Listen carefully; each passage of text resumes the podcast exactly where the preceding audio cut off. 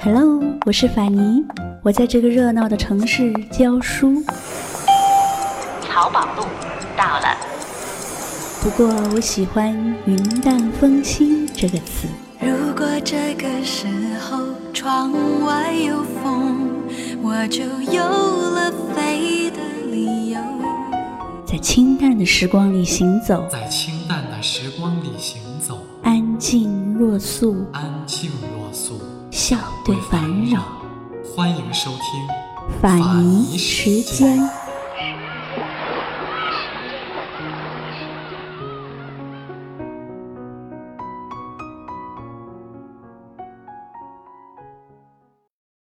王昭君由命中注定要老死宫中的一个普通小宫女，一跃而成为汉代耀眼夺目的绝世美人，并成为汉族和匈奴民族之间的和平使者，永载史册。这一切都源于他勇于同命运抗争，愿意争取自己的权利。王昭君的一生是幸运还是悲惨？史书上没有定论，但作为一个女子想要追求的小幸福来说，王昭君是得到了。她从三千妃嫔竞争一个男人的世界中走了出去，拥有了属于自己的男人，也如愿享有了王后的待遇。可以说，王昭君是当代女权主义的先驱。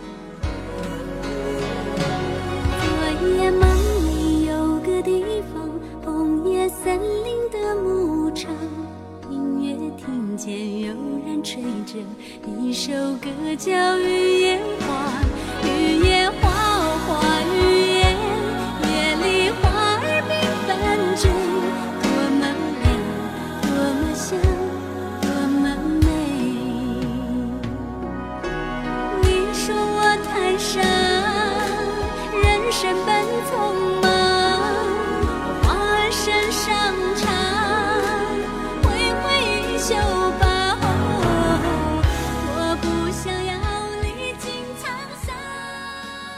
昭君出生在著名的长江三峡旁的一个村庄秭归，这里远离京城，生活虽然清苦，但全家和乐，与世无争。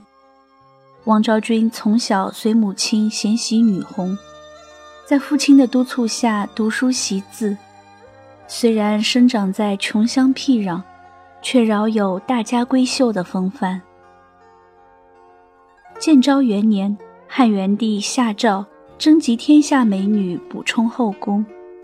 王昭君的美貌十里八村人尽皆知，又加之幽静贤淑，饱读诗书，自然被选入宫中。王昭君进了宫后，才知道原来全国有如此众多的美女，各地的村花、县花、市花都聚集在此。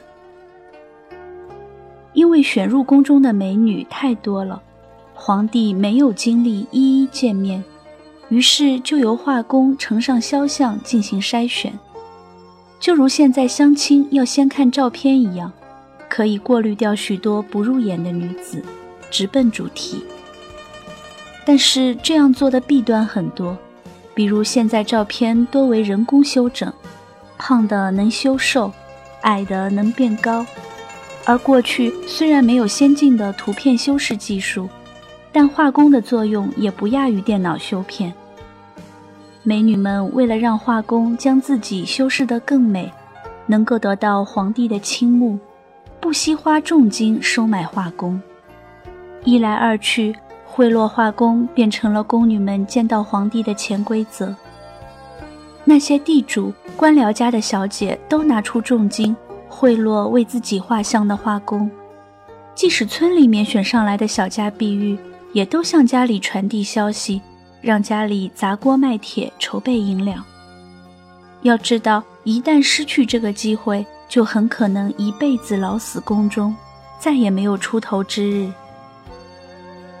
王昭君家境贫寒，加之从小受的教育是要正直做人。他虽见众人纷纷贿赂画工，却也没有拿出钱财。他的画工毛延寿拿惯了贿赂，以为王昭君一个村姑不懂得宫中的潜规则，连连暗示他不论多少也要有所表示。谁知道王昭君就像一块顽石，怎么点都点不透。毛延寿哪里碰到过这样的钉子？一怒之下，不仅将绝色倾城的王昭君修饰得极为平庸，还在她的面颊上点了一颗黑痣。汉元帝看到王昭君的画像，不仅不觉得美，还露出极其厌恶的表情，看了一眼就扔到一旁。于是，不识时务的王昭君就这样孤独寂寞地过了五年，不仅见不到皇帝的影子。连只鸟都很难见到。五年过去了，她仍是一个待诏的宫女身份。寂寞难耐的时候，她只好抱起从家中带来的琵琶，边弹边唱，万般思念家中温暖无忧的生活。她唱道：“可恨毛延寿，画笔欺君王，未蒙朝幸做凤凰。”冷落宫中受凄凉，寂寞深宫，连听到他歌声的人也难遇见。风吹落最后一片叶，我的心也飘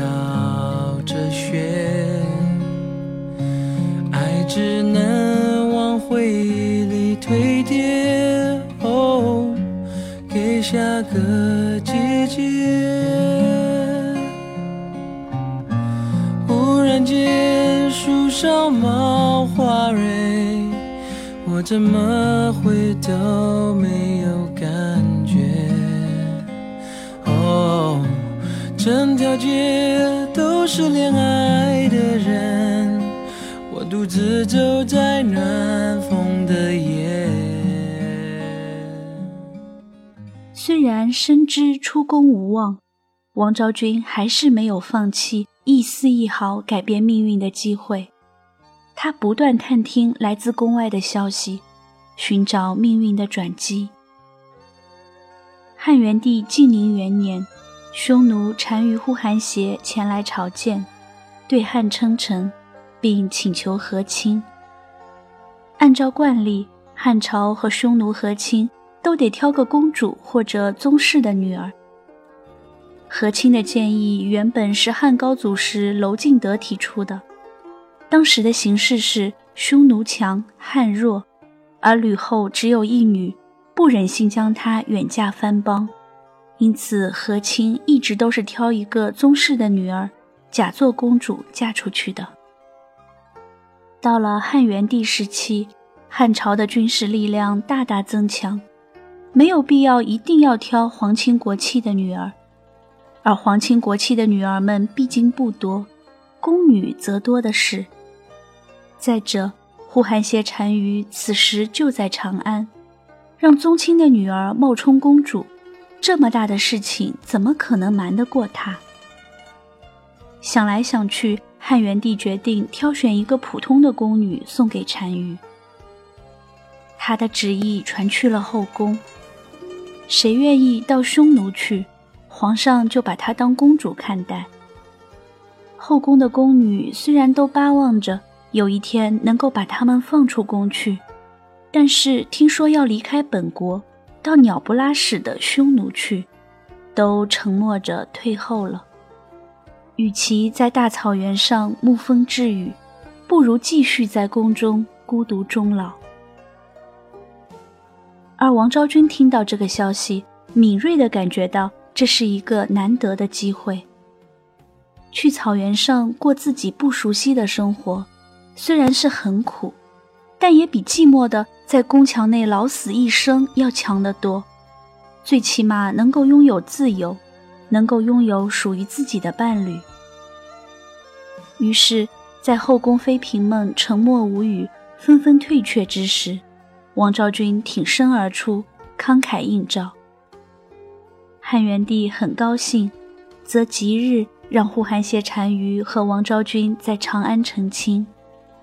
呼韩邪单于在京城住了一个月，享受了汉朝宾至如归的服务，心满意足，打算带着美女回家过日子。汉元帝为呼韩邪举办践行大会的时候，看到自己送出去的宫女丰容亮视，整个宫中的妃嫔与之相比都相继失色，于是他想要留下王昭君，可是如此失信。定会惹起一番战乱，这种昏了头的事，汉元帝只能想想。按下心中的不爽，汉元帝赏给王昭君锦帛二万八千匹，续一万六千金，以及黄金、美玉等贵重物品，并亲自送出长安十余里。送走了王昭君，汉元帝回到宫中，越想越气。他命人找出王昭君的画像，发现画像与本人相差甚远，一怒之下杀了画师毛延寿。王昭君怀抱琵琶，在各路随从的护送下离开了长安。他出潼关，渡黄河，过雁门，历时一年多，于第二年初夏到达了漠北，一路上饱受磨难。王昭君原本白皙的面容被晒得红里透紫，到了匈奴的时候，俨然变成了一个健康的匈奴族美女。王昭君来到匈奴，成为呼韩邪单于的王妃，被封为宁胡胭脂。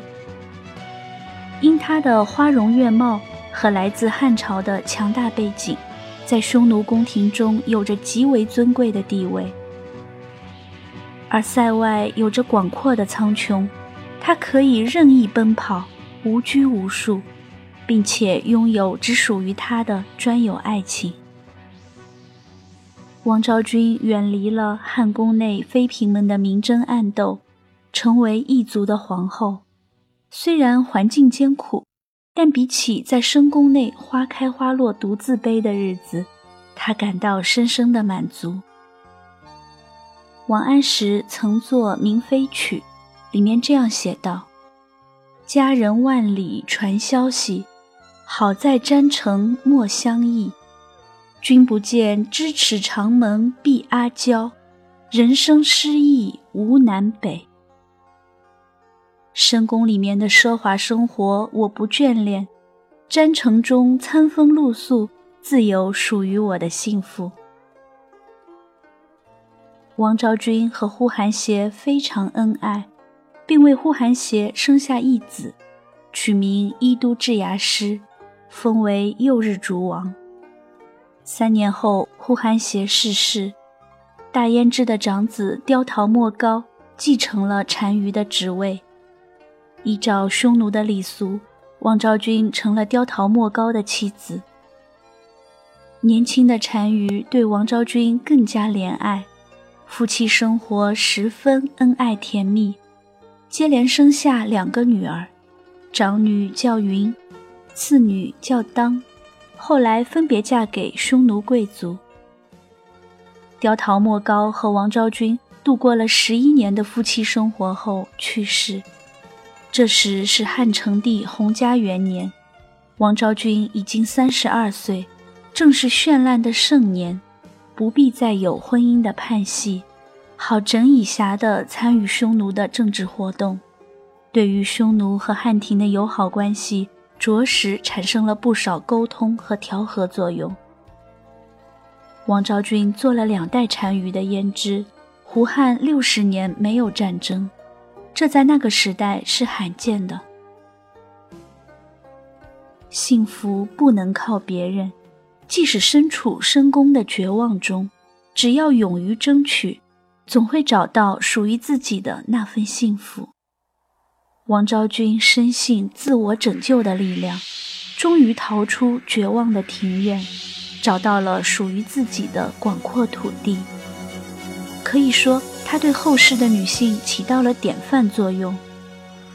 没有什么不可能，只要你愿意。幸福就在前方。请为我唱一首出塞曲，用那遗忘了的古老言语，请用美丽的战音轻轻呼唤我心中的大好河山。那只有长城外才有的清香。谁说出塞歌的调子太